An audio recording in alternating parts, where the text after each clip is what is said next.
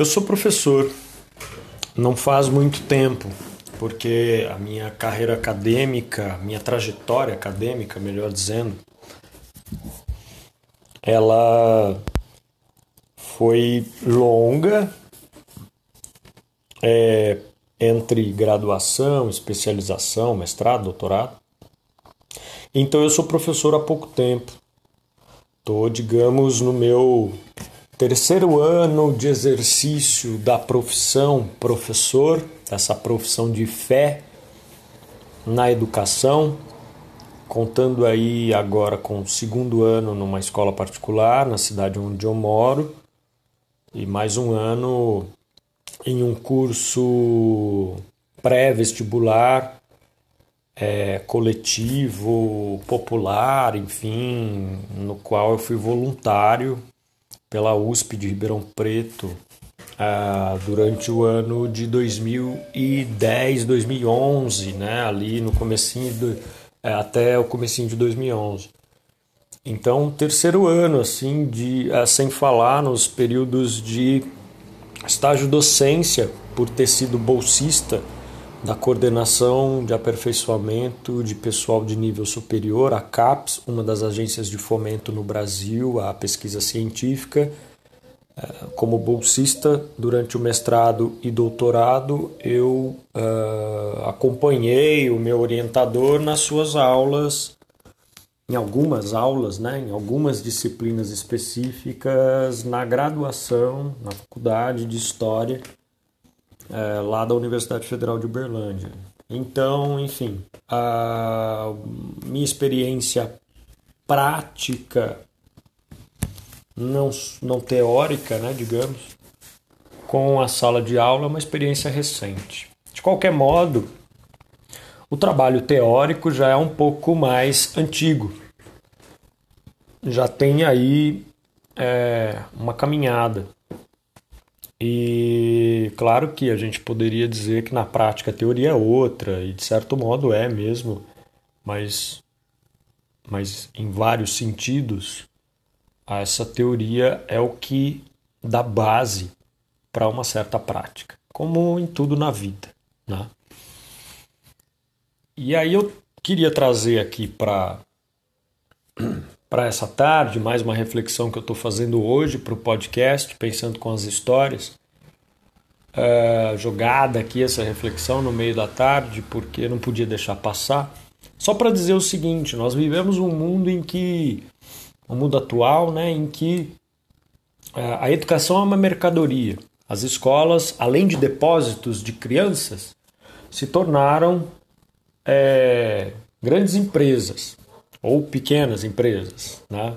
grandes ou pequenos negócios, né? como tinha aquele programa, enfim, uma coisa assim, grandes e pequenos, pequenos empresas, negócios, enfim. E aí é muito curioso porque é, a palavra de ordem é inovação. Ah, você não pode ficar na mesmice, você tem que inovar e etc e tal. É, a inovação ela é vista muitas vezes, né? Quero dizer, geralmente, como um certo ato de superestimar os suportes tecnológicos. Então, uma aula, se tiver slide, se tiver trechos de filme, se tiver, uh, enfim, outros recursos tecnológicos em si mesmos já representariam essa inovação. Só que não, a aula continua dependendo do professor. É importante então a gente tentar fazer a crítica a essa questão, porque é, só que não, né? Como eu estava dizendo, em si a tecnologia não propicia é, uma, o resultado de uma boa aula, né? Então essa aula ainda depende do fator humano, da condição humana, da formação do professor é, e tudo mais. Para dar um exemplo, na área de história, que é a minha, não é? poderia dizer o seguinte: a apostila, os livros didáticos, o material didático, geralmente traz é, para tratar de certos temas. Então vamos lá, né? vamos pegar aqui como exemplo Revolução Francesa. Quando a gente pensa em Revolução Francesa, algumas imagens surgem na nossa cabeça, né? como o quadro A Liberdade Guiando o Povo, do Eugène Delacroix, como outro quadro da Queda da Bastilha, que é contemporânea da Revolução Francesa. Né? É uma pintura né? daquele momento. Enfim, reproduz isso para ilustrar o conteúdo escrito. Né? Essa ilustração ela não é contextualizada, essa pintura, enfim, esse quadro não é contextualizado. Ele, ele não tem nenhum dado é, biográfico do seu artista, né, do seu pintor, enfim. Também, por outro lado, não há qualquer informação, qualquer aprofundamento em relação à arte pictórica, em relação nada. É apenas ali um suporte para a ilustração do conteúdo que vem escrito. E muitas vezes há uma cilada, é uma cilada bino, né? Porque alguns conteúdos, por exemplo, da Idade Média, estão ali ilustrados por pinturas feitas tempos depois, como no século XIX.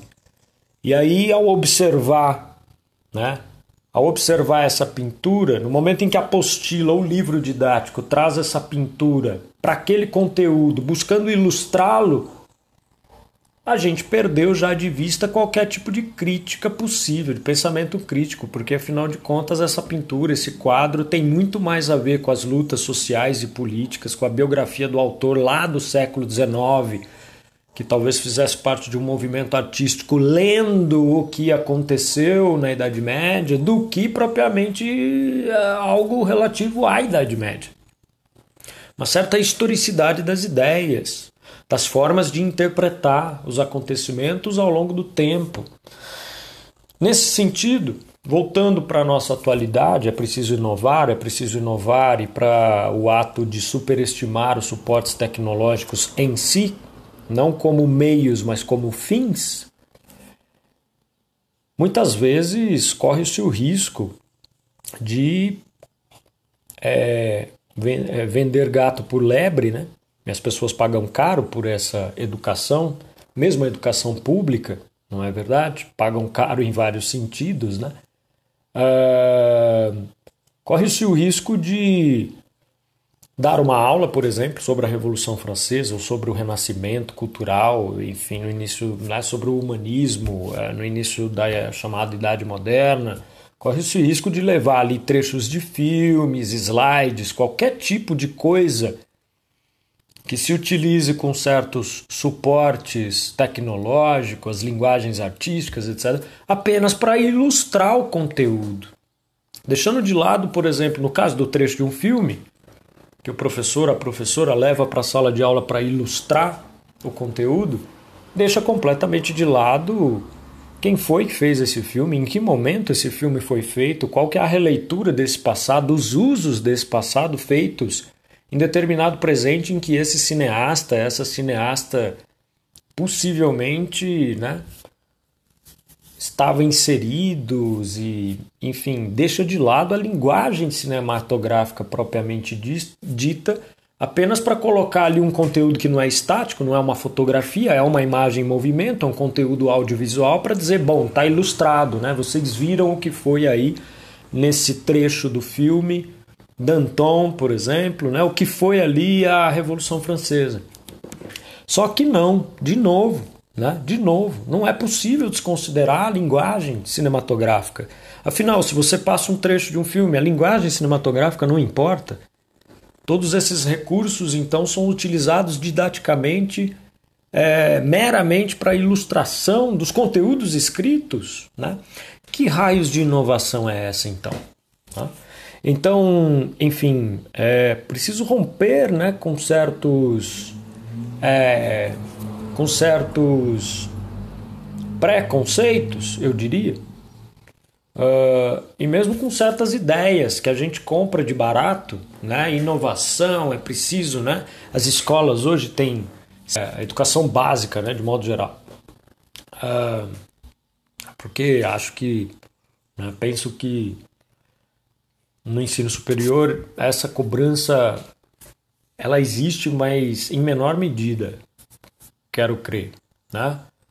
Uh, então, na educação básica, né, nós temos alunos do século XXI. É verdade, são filhos do seu tempo, óbvio. Mas numa estrutura escolar, né, uma estrutura, um modelo de escola ainda vigente no Brasil e também em outros lugares do mundo, que remonta ao século 18, 19, né?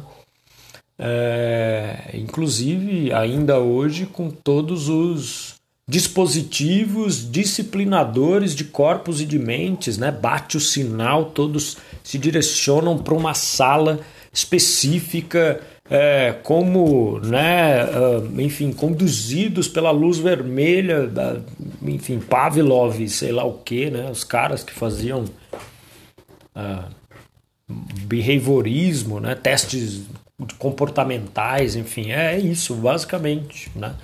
Então é preciso romper com muita coisa para a gente conseguir começar a conversa sobre inovação na educação hoje, não é?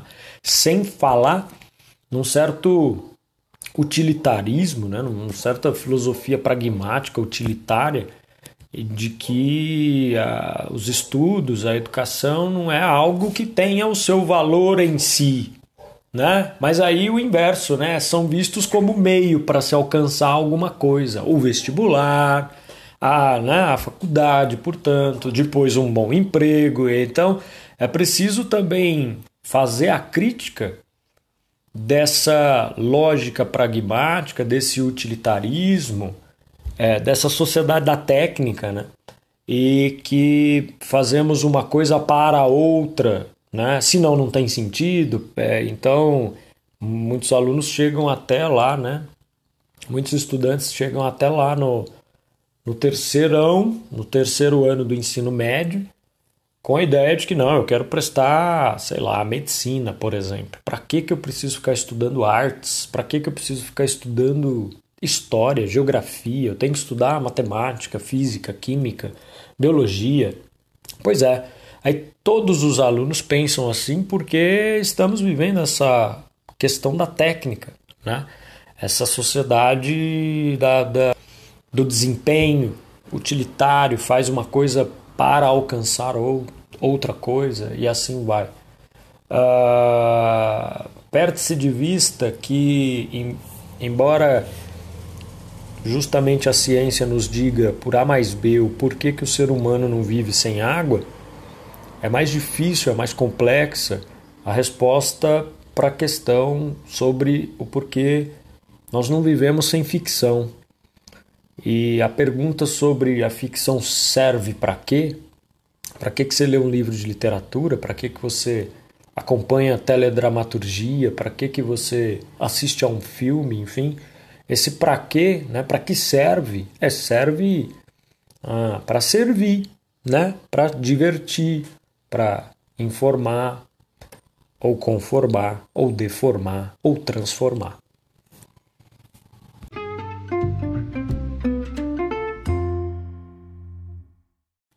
Mas é isso aí, é só uma reflexão jogada ao vento no meio da tarde, porque não podia deixar passar, não podia deixar de lado.